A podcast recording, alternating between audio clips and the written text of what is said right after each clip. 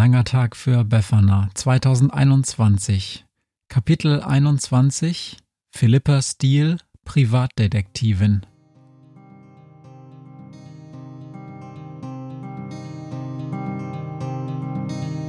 Wenn der Wind einsam durch die Straßen fegt, wenn die kalte Nacht sich auf die Häuser legt, wenn in Fenstern Weihnachtsschmuck ins Dunkel scheint, dann sind Befana und ihre Maus nicht weit. Wenn die Turmuhr Mitternacht geschlagen hat, stürzt die Hexe sich mit dem Geschenkesack auf nem Besen mutig in die Nacht hinab zu den Wesen, die ansonsten niemand mag. Weihnachtshexe Befana ist für alle Monster da, alle Ratten, Kakerlaken, Geister, Spinnen, Feuerdrachen, alle unsichtbaren Ungeheuer, Zauberzeitmaschinenbauer freuen sich schon das ganze Jahr auf den Winterwind, denn der bringt deine Weihnachtshexe namens Befana.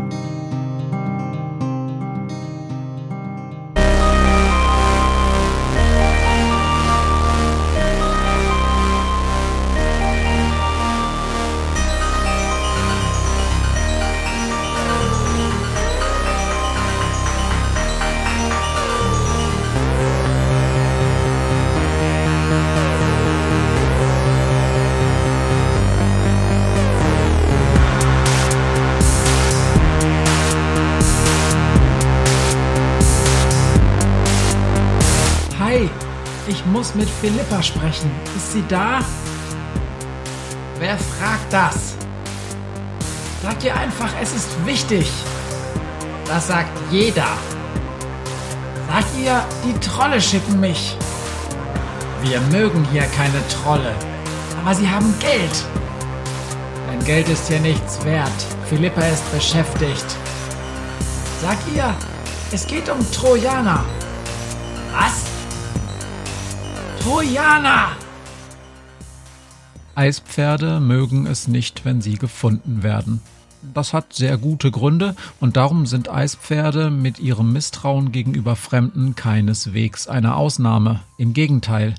Es gibt 93 bekannte fortgeschrittene Zivilisationen in diesem Teil der Galaxis und davon gibt es genau eine, die wie bekloppt elektromagnetische Wellen in die Nachbarschaft sendet. Niemand mag diese Leute. Viele lachen sie aus und ein paar rüsten bereits ein paar Schiffe aus, um zu schauen, ob's bei den Idioten was zu holen gibt. Diese Idioten nennt man Menschen. Sie haben sogar zwei golden schimmernde Sonden ins Weltall geschickt mit Botschaften für die galaktische Nachbarschaft. Die Sonden heißen Voyager 1 und Voyager 2. Sie hängen in vielen Klassenzimmern der Galaxis als Warnung für die Alienkinder, was man besser auf keinen Fall tun sollte, wenn man den nächsten Tag in unserem Winkel des Universums noch erleben möchte. Unter Eispferden gibt es die Redensart dumm wie die Erderwärmer. Damit sind natürlich die Menschen gemeint. Wer so laut in den Weltraum ruft, findet mich, tötet mich, esst meine Milz und meine Leber, der muss schon sehr dumm sein. Da fragt man sich dann auf der anderen Seite, wieso ein dummes Volk ein so erfolgreiches Terraforming-Projekt durchziehen konnte. Ein Grad Atmosphärentemperaturanstieg nach nur 120 Jahren, das verdient dann schon Respekt. Jedenfalls, um zum Ausgangspunkt zurückzukommen, es gibt 93 bekannte fortgeschrittene Zivilisationen in diesem Teil der Galaxis. Eine davon ist bekloppt. Und wahrscheinlich gibt es noch Tausende von anderen Zivilisationen. Die wollen nicht nur nicht gefunden werden, die schaffen es auch tatsächlich. Unter Menschen ist die Vermutung, dass andere Zivilisationen in der Galaxis sich vielleicht vor allen anderen verstecken, durchaus bekannt. Man nennt das auf der Erde die dunkle Waldtheorie, weil man sich das Universum quasi wie einen großen Wald bei Nacht vorstellen kann. Man sieht nichts, alles ist stockfinster, und im nächsten Augenblick ist man gefressen worden. VertreterInnen dieser Theorie auf der Erde werden zumeist belächelt, weil man ihnen sagt, dass man vor Zivilisationen, die schlau genug sind, um Raumschiffe zu bauen, keine Angst haben muss. Die seien zu klug, um Gewalt gegen andere anzuwenden. Naja, sieht man ja bei den Menschen, was von dieser Theorie zu halten ist. Aber zurück zu den Eispferden. Die leben seit vielen hunderttausend Jahren sehr zufrieden und sehr versteckt unter der vereisten Wasseroberfläche des Saturnmondes Titan und genießen die geringe Schwerkraft. Darum gelten Eispferde auch als die elegantesten Tänzerinnen des Sonnensystems, obwohl sie eine doppelt so große Masse wie die Pferde auf der Erde haben. Aber Eispferde sind nicht nur sehr gute TänzerInnen, auf dem Titan gibt es auch die größte Dichte erfolgreicher Privatdetektivinnen im weiten Umkreis und es heißt ganz bewusst in diesem Fall PrivatdetektivInnen. Denn auf dem Titan werden Hengste bezüglich ihrer beruflichen Wahlfreiheit leider stark diskriminiert. In der Regel werden sie nur fürs Zeugen kleiner Eispferdchen und als Fernseher gebraucht. Eispferdhengste besitzen eine äußerst lange und breite Zunge, auf die sie Fernsehbilder projizieren können. Darum ist der meistverwendete Spruch bei einem ersten Date von Eispferden auch Zeig mir deine Zunge, Baby.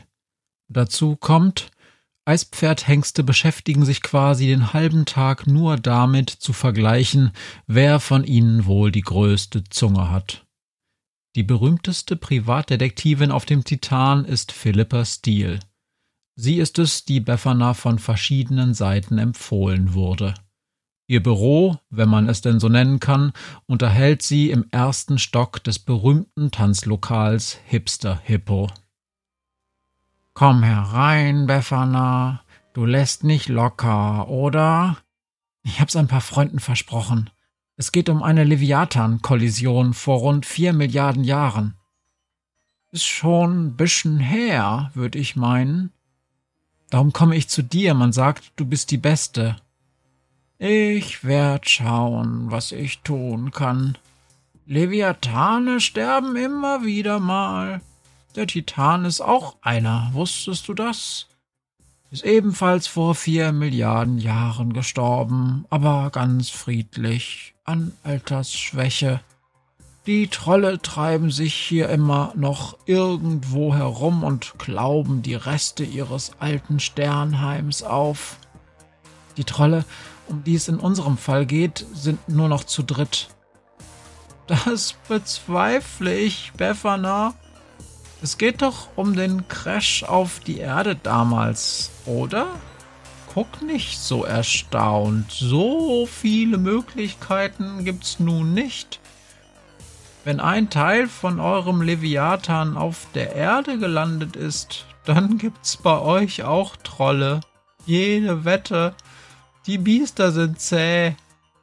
Aber kein Mensch hat jemals Trolle gesehen auf der Erde. Kein Mensch hat jemals bisher irgendwas gesehen, Befana.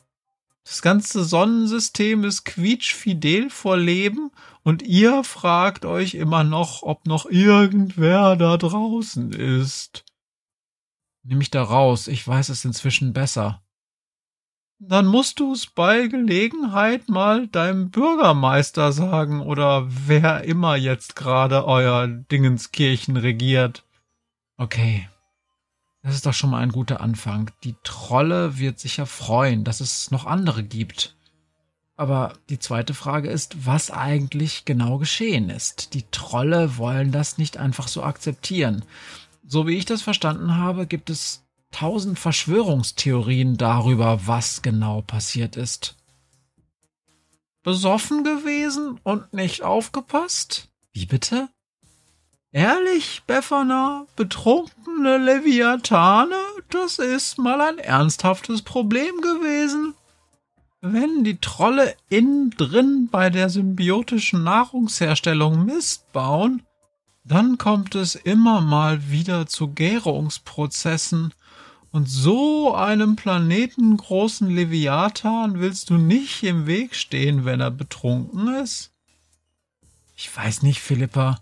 Ausschließen kann ich es nicht, aber ich habe ein bisschen selbst recherchiert und darum habe ich unten gesagt, es geht um Trojaner. Ja, richtig. Hast du etwa einen erwischt? Hat ihn doch nicht irgendwer gesehen, oder? Ehrlich, das gibt richtig Ärger. Nein, Philippa, aber der Leviathan befand sich vor dem Crash am Lagrange-Punkt L5, da wo sich auch die Trojaner verstecken. Wie viel müsste man denn gesoffen haben, um von dort aus gegen die Erde zu krachen? Viel, Befana, viel zu viel, wenn du mich fragst. Okay, kleiner Service-Block. Wir haben schon mal über Lagrange-Punkte gesprochen, oder? Um jeden Planeten im Sonnensystem gibt es fünf Stück davon. An diesem Punkt heben sich Schwerkraft der Sonne und des um die Sonne kreisenden Planeten mehr oder weniger gegenseitig auf. Ein super Platz für einen Leviathan, um genau hier zu parken und sich quasi wie auf einem Autozug von den Gesetzen der Schwer- und der Fliehkraft um die Sonne ziehen zu lassen und das ohne jemals gleichzeitig den Abstand zum jeweiligen Planeten zu verändern. Es gibt aber Unterschiede zwischen diesen Lagrange-Punkten. Drei davon sind ziemlich instabil. Die beiden anderen, L4 und L5, sind stabil. Wenn der Leviathan da mal leicht betrunken raustrudelt, machte das überhaupt nichts. Er fällt quasi automatisch immer wieder in L4 oder L5 zurück. Und jetzt die Sache mit den Trojanern. Weil diese Lagrange-Punkte so ein guter Platz zum Chillen sind, machen es sich da nicht nur Leviathane bequem, sondern auch alles andere an Gerümpel, was so durchs All trudelt. Asteroiden zum Beispiel.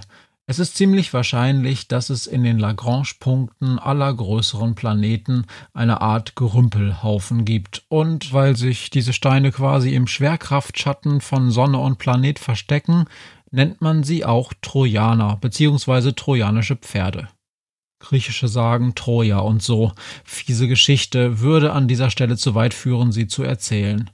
Und leider gibt's da auch nochmal einen Spezialfall der trojanischen Eispferde. Bei Eispferden gibt's ja, wie bei den meisten anderen auch, Kinder. Und die werden irgendwann größer. Und bevor sie vollständig erwachsen sind, gibt's eine kurze Phase, in der die jungen Pferde ein bisschen übermütig werden. Sie finden diese ganze Wir müssen uns vor anderen bösen Aliens verstecken Sache blöd, langweilig und altmodisch und machen das, was die amerikanischen Amish People bei ihren Teenagern Rumspringer nennen. Auf ihren viel zu lauten Mofas durchs Weltall sausen nämlich. Und der größte Kick ist es, in der Nähe von anderen großen Planeten in den Lagrange-Punkten zu chillen und zeigen, wie cool man ist. Am beliebtesten sind L1 und L2. Die sind am nächsten dran und damit am gefährlichsten, wenn es darum geht, entdeckt zu werden. L4 und L5 sind aber auch ganz okay. Die sind stabiler und ein bisschen weiter weg, ist quasi wie der Sprungturm im Schwimmbad. L3 ist der Startblock, L4 und L5 der Dreier und L1 und L2 sind der Zehner. Trojaner sind aus diesem Grund ein Riesending auf dem Titan, da die Behörden wegen der Entdeckungsgefahr durch böse Aliens völlig paranoid beim Thema Trojaner sind und erwischt werden beim Lagrange-Punkt chillen, drakonische Strafen nach sich ziehen, engagieren Eltern, die es sich leisten können, Privatdetektivinnen, um ihre Kinder vor der Polizei nach Hause zu bringen. Das Ganze ist ein Riesengeschäft und Philippa ist die Beste. Es war wirklich sehr, sehr eng in der Zeitmaschine. Aber Philippas Stil hatte darauf bestanden, bei Befana mitzufliegen. Wann bekommt man schon mal die Gelegenheit, in einem Raumschiff mit Zeitreise-Dingsy mitzufliegen? Natürlich war die Nutzung des Relativitätsrelativierers die allererste Idee gewesen, Einfach in die Vergangenheit fliegen und schauen, was genau geschehen ist. Das Problem ist nur zu wissen, wo genau bzw. wann genau man hin will. So auf 200, 300 Millionen Jahre genau lässt sich der Zeitpunkt des Leviathan-Crashs wohl schätzen. Aber dann hieße es schön alle paar Jahrtausende nachgucken, ob man gerade richtig ist, wenn die Sache beginnt. Quasi wie Topfschlagen. Kann dauern und ist überraschend langweilig, wenn keiner heiß oder kalt ruft. Dann doch lieber Philippa Steele, die beste Privatdetektivin des Sonnensystems, zum richtigen Lagrange-Punkt schaffen und schauen, ob sie irgendwelche Spuren dort findet. Das mag sich seltsam anhören, Spuren von etwas zu finden, von dem man noch nicht einmal genau weiß, was genau es ist bzw. war, aber wenn es irgendeine schafft, dann Philippa. Sie hat die höchstmögliche Zahl an Wochenend-Weiterbildungskursen für Privatdetektivinnen belegt, nämlich vier, und hat 15 Jahre lang alle Mitrate-Krimis in der Fernsehzeitung gelöst. Und außerdem hat Philippa etwas, das man nicht einmal mit dem Geld der Trolle bezahlen kann. Glück. Als sie am Lagrange-Punkt ankommen, sehen sie sofort, dass es sich dort inzwischen ein kleiner Asteroid in der Größe eines Fußballstadions gemütlich gemacht hat. Und als sie gerade aussteigen, um ihn zu fragen, ob er in den letzten paar Milliarden Jahren etwas Ungewöhnliches gesehen hat, findet Philippa auf dem staubigen Boden des Asteroiden einen goldenen Schlüsselanhänger. Darauf steht Eigentum von Admiral Klumpatsch, Befehlshaber der siebten Raumflotte, Bitte sofort zurückgeben, sonst werden Sie verdampft. Erreichbarkeitszeiten meines Sekretariats montags bis donnerstags 9 bis 15 Uhr, freitags 9 bis 12 Uhr. Sprechen Sie in den übrigen Zeiten bitte auf die Alien Mailbox. Ziemlich viel Schrift für einen Schlüsselanhänger, sagt Philippa. Potzblitz, sagt Befana. Wenn das ein Zufall ist, fresse ich unsere Katze.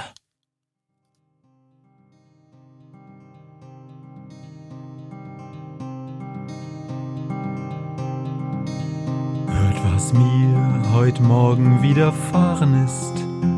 Eine Krähe sitzt auf meinem Fenstersims und sie krächzt von Weihnachtshexe Befana, die sie hoch am Himmel fliegen sah.